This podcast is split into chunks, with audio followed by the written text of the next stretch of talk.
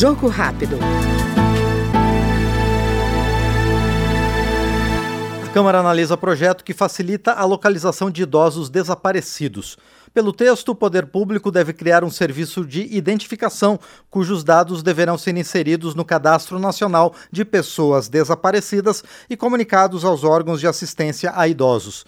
Segundo o relator da proposta, deputado Raimond, do PT do Rio de Janeiro, a iniciativa vai aumentar a rede de proteção a essa população vulnerável e cada vez maior no país. Estamos trabalhando numa linha de protecionismo, porque as pessoas idosas, o próprio esquecimento, né, às vezes, às vezes a, a, o não conhecimento dos locais onde eles, onde eles estão, às vezes a perda de um companheiro ou de um, de um familiar que, que está com ele e que, portanto, está guiando.